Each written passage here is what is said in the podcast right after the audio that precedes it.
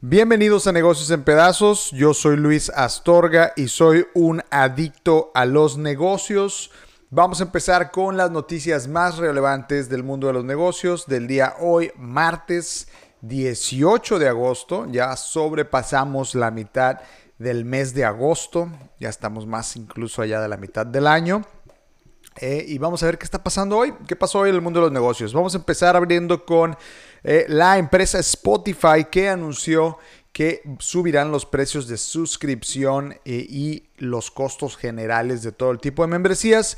Spotify anunció a sus suscriptores que tendrá modificaciones en los precios que tienen diversos modelos de suscripción premium. Recordarán que ustedes pueden bajar el app y usarla de manera gratuita o pueden pagar premium para no tener anuncios o tener eh, la posibilidad de hacer skips y escoger, eh, saltar canciones, escoger las canciones que ustedes quieran y demás, ¿no?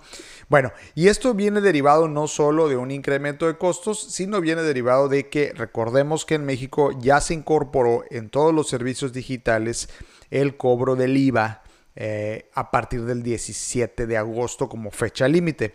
La tarifa mensual del servicio premium individual incluirá ahora el impuesto del valor agregado del 16%, comentó la empresa.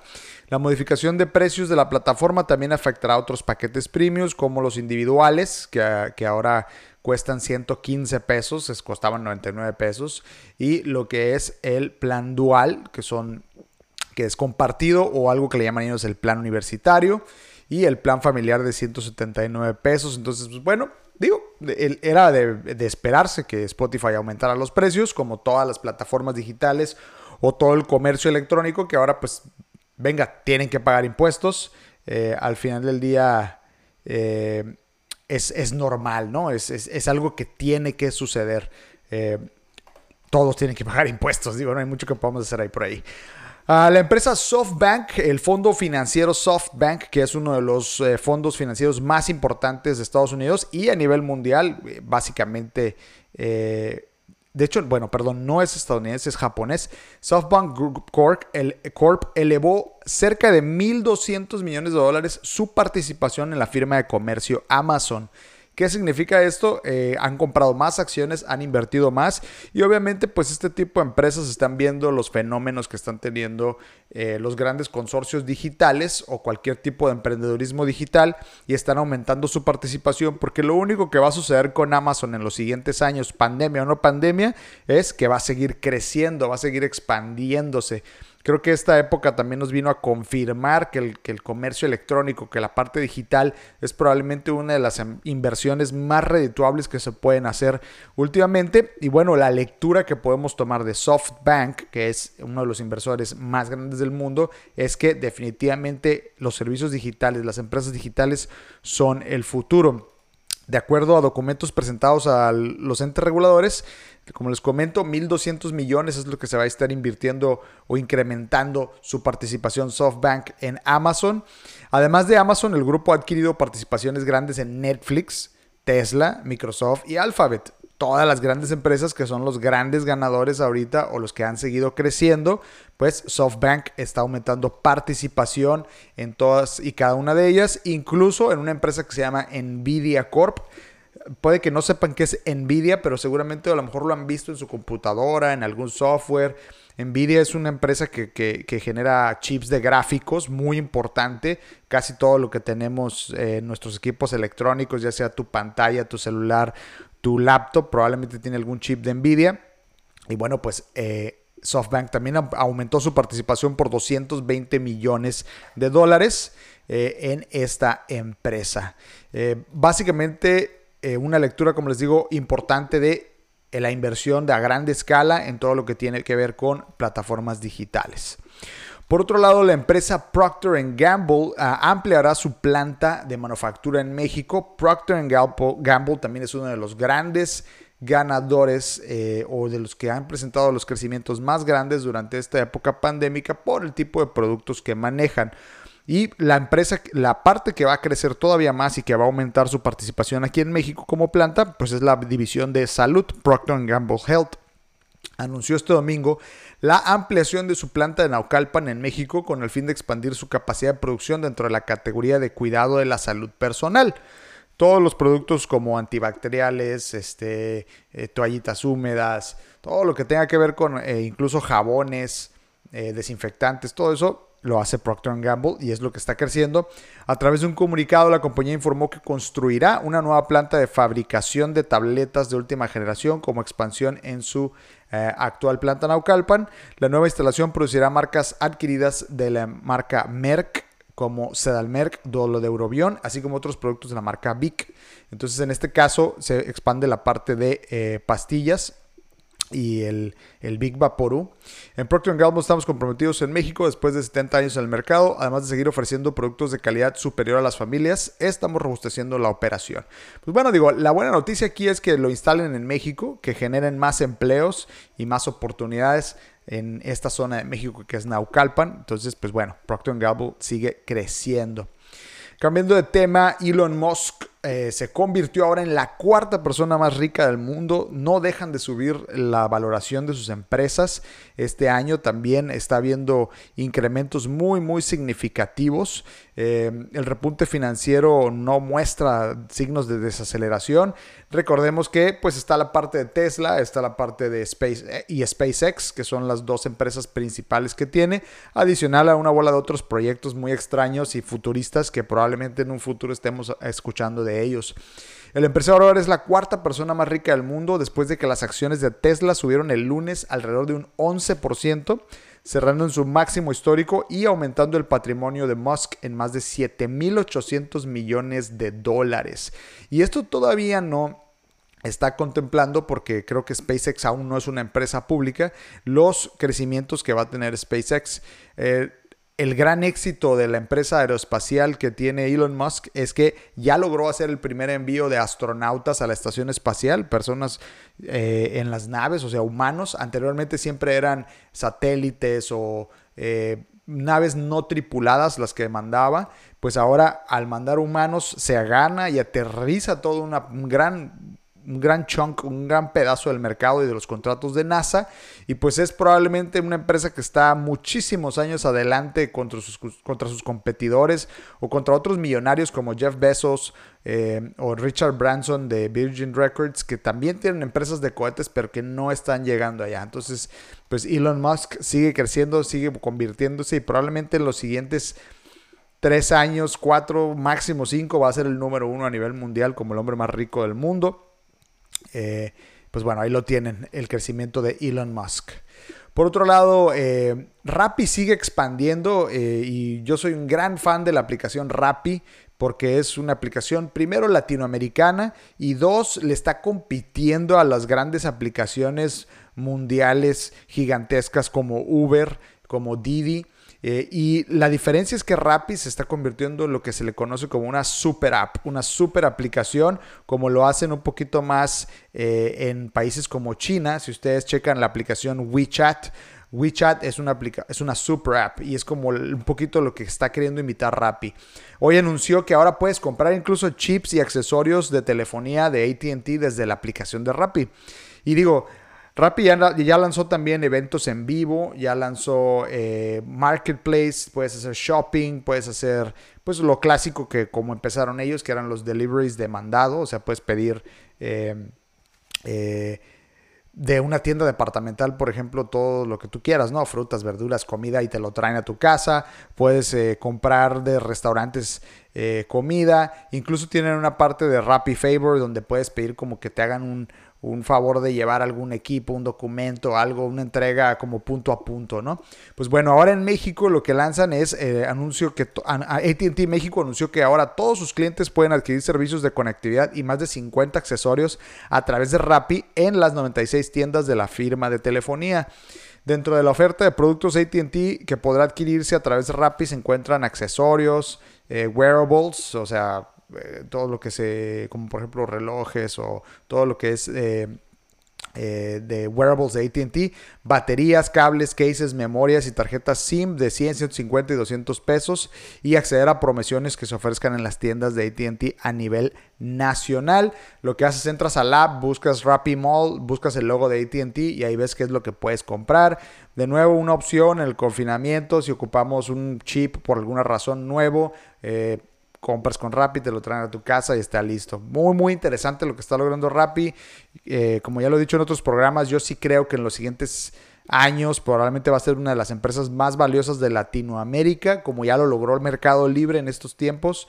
Eh, esta puede ser la segunda empresa más valiosa en Latinoamérica en términos de tecnología. Por otro lado, eh, una noticia muy muy interesante, pues más allá de noticia como un artículo más o menos estudio que sacaron en eh, CNN Expansión, habla del mantenimiento de los vehículos y cómo es un negocio de 78 mil millones de pesos que las automotrices o las concesionarias no están explotando al máximo. Y me gustó la noticia porque creo que es algo que... Para aquellos que están buscando emprender o a lo mejor estos negocios tradicionales de mecánica, ¿no? De mecánica automotriz, de reparación de automóviles.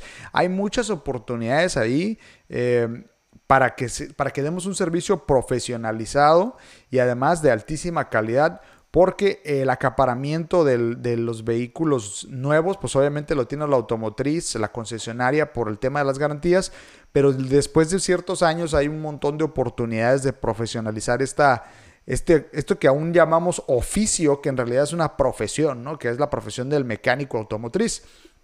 Para darles una idea de algunos datos que habla este estudio que me parecieron muy interesantes, hace tan solo cinco meses el mantenimiento y la reparación de los vehículos representaba en promedio 50% de la rentabilidad de un concesionario automotriz. El 50% de las utilidades de un concesionario que vende automóviles no es la venta de automóviles, es los servicios de reparación y mantenimiento. Qué interesante dato porque eso habla de que de dónde viene realmente el negocio, ¿no? El negocio de, las automotrices y qué tipo de oportunidades hay allá afuera. El principal problema que tuvieron las concesionarias fue reajustar la operación ante la pandemia, ya que el foco de la mayoría siempre ha sido la venta de autos nuevos más que las reparaciones y el mantenimiento de las unidades. Atienden el volumen que les va llegando, pero la mayoría no tiene un protocolo de seguimiento a los clientes que les permitan mantenerlos cautivos y satisfechos, dijo Gerardo Gómez, director de JD Power México, que hizo parte del estudio. Y eso es cierto. Si ustedes tienen un automóvil de una concesionaria, comprar un auto nuevo, yo tengo uno que compré este año eh, de la marca Hyundai, no te marcan para estarte dando seguimiento. ¿eh? O sea, no hay un seguimiento constante como que eh, no sé, cada, ellos saben que a lo mejor cada seis meses te toca eh, el, mantenimiento o no, no monitorean también el uso, a lo mejor puedes tú requerirlo antes porque es primero llegas a los kilómetros o primero llegas al tiempo para que te toque el mantenimiento y se les va mucho negocio en ese lado. Ahora, no digo yo para que ellos lo capitalicen, lo digo para que los emprendedores o los mecánicos automotrices vean la oportunidad que hay ahí, ¿no? Está clara. En México, eh, tan solamente en México hay un parque vehicular de 32 mil millones de unidades y JD Power México calcula que el valor de mercado de reparaciones asciende a 77 mil millones. Eh, es casi lo que se espera en remesas para este año, el valor de, de reparaciones. Solo el 45% de este negocio está en manos de los concesionarios, el resto se pulveriza entre 40 mil talleres independientes en todo el país. El estudio reveló que durante los primeros tres años de la propiedad del vehículo, los clientes acuden entre dos y tres veces al año a un distribuidor para realizar los, servicios, motivados más que nada por la garantía, más allá de la atención o la calidad o el precio. Pero los clientes eh, aceptan que los concesionarios cuentan con mejores instalaciones y mejores protocolos de entrega y recepción. Ahí está la clave. Las instalaciones, los protocolos, la calidad, la garantía son cosas importantes que busca un cliente que tiene un automóvil y que busca una reparación. Es cosas de las que tienen que tomar nota los centros automotrices independientes o los mecánicos automotrices. En promedio, un cliente gasta alrededor de 3 mil pesos al año en un concesionario por el servicio de un vehículo comparado con 1.800 en un taller independiente. Si hay una diferencia de precios interesante. Eh, entre los retos que vio JD Power, identificó que para los concesionarios obtengan una rebanada más grande del negocio de mantenimiento y las reparaciones en, un momento en el que se esperan menores ventas, está desarrollar mecanismos de seguimiento. Aquí el tema es seguimiento, seguimiento. Si la persona tiene un auto nuevo y yo quiero eh, poder estar capitalizando todos los servicios, tiene que haber seguimiento. Digo, el artículo se enfoca mucho en hablar de que los concesionarios tienen una oportunidad de capitalizar más mantenimiento. Yo lo que leo aquí es, todos tenemos, eh, los que estemos interesados en el tema del negocio de reparaciones, mecánica, refacciones automotrices, tenemos una oportunidad grandísima de capitalizar en oportunidades de mantenimiento, de reparaciones, pero la clave está en el servicio, el seguimiento, la calidad del servicio. Eh, y la experiencia del consumidor, ¿no? Algo que no me dejarán mentir, en México, en Latinoamérica en general, casi todos tenemos malas experiencias con mecánicos automotrices. Los que se ponen las pilas son los que capitalizan mucho y la verdad les va muy, muy bien. Incluso la digitalización, ¿eh? Vamos, mecánicos automotrices, no les cuesta nada tener una página de internet, un canal de YouTube hablando de reparaciones, no sé, ya hay muchísimas estrategias que se, estrategias que se pueden implementar y que ahora son, están mucho más abiertas a los oídos del consumidor. Bueno, y hablando de digitalización, precisamente eh, también otro artículo que salió en CNN habla de que el COVID empujó a los bancos a digitalizar sus servicios, algo que ya es común en países más desarrollados como Estados Unidos, Europa, la, o en países europeos, la digitalización de los bancos pues ya existe, pero acá en Latinoamérica seguimos siendo un poquito muy del tacto, del contacto físico, del dinero en las manos, de ir al banco y depositarlo, ¿no? Eh, las sucursales bancarias en México pueden registrar hasta un 30% menos visitas como consecuencia del coronavirus, de acuerdo con un estudio realizado con Ernst, Young México. A raíz de la pandemia, las consultas en buscadores de Google y las menciones en redes sociales aumentaron un 40%. Recordemos, estamos más metidos en el, en el teléfono y en la computadora por el tema del home office, por el tema del confinamiento. El 61% de los usuarios señalaron que el ahorro de tiempo y la flexibilidad de horarios son las principales ventajas del uso de las plataformas digitales. Entonces, eh, también en, estudios realizados eh, en tema de banca, se está esperando que los bancos también puedan ayudarnos a digitalizar mucho más el proceso de la banca en línea. A mí todavía me parece muy, muy sorprendente que yo quiero pagar un préstamo personal que tengo y no lo puedo hacer online porque no sé, me dicen algo de que tiene otra cuenta ligada, que no está ligada a mi cuenta regular y en realidad tengo que ir en persona, pagarlo en persona porque no lo puedo hacer en línea y tengo que hacer una llamada y echarme media hora en la llamada esperando a que me den un número de referencia, me reciban el pago, o sea, cosas que verdaderamente se me hacen increíbles, pero que afortunadamente con esto que está sucediendo esperemos que los bancos también den ese paso, ese gran salto que necesitan hacer para que entre la digitalización de manera completa en el tema de la banca en línea. Eh, de, nuevo, también en México tenemos que el mercado todavía es un poquito renuente en ciertas cosas. Por ejemplo, el estudio también habla de que el 44% de la gente que fue entrevistada, el principal punto en contra de los canales digitales es que requiere Internet y el 38% eh, dice que pues, siente que sus datos no están protegidos. Eh, la verdad que son eh, argumentos interesantes, ¿no? Decir, pues bueno, es que ocupo Internet, mucha gente todavía no tiene Internet en este país y otros pues están preocupados por sus datos, puntos que pues definitivamente tienen que contemplar los bancos para eh, esta implementación. Por otro lado, en el drama que está viviendo Apple contra Epic Games, eh, recordarán que hace poquito Apple removió de su App Store a, un juego muy popular que se llama Fortnite, que básicamente es eh, fabricado y distribuido por una compañía llamada Epic Games. Apple la removió por completo porque las políticas para ustedes crear un app y subirlo a Apple, ya sea un app de juegos o de servicios o de lo que ustedes quieran, si en, ese, en esa aplicación existen transacciones digitales, es decir, yo compro cosas o ítems o objetos digitales, en el caso del videojuego uno compra algo que le llaman los skins, que son como la ropa que usa el mono, o algo que se llama V-Bucks, que son como monedas digitales para comprar pues aditamentos dentro del juego. Todas esas transacciones tienen que pasar por medio de la, del App Store, de la tienda en línea de Apple, en el caso de Apple, o si es Google, tiene que pasar por el Google Store.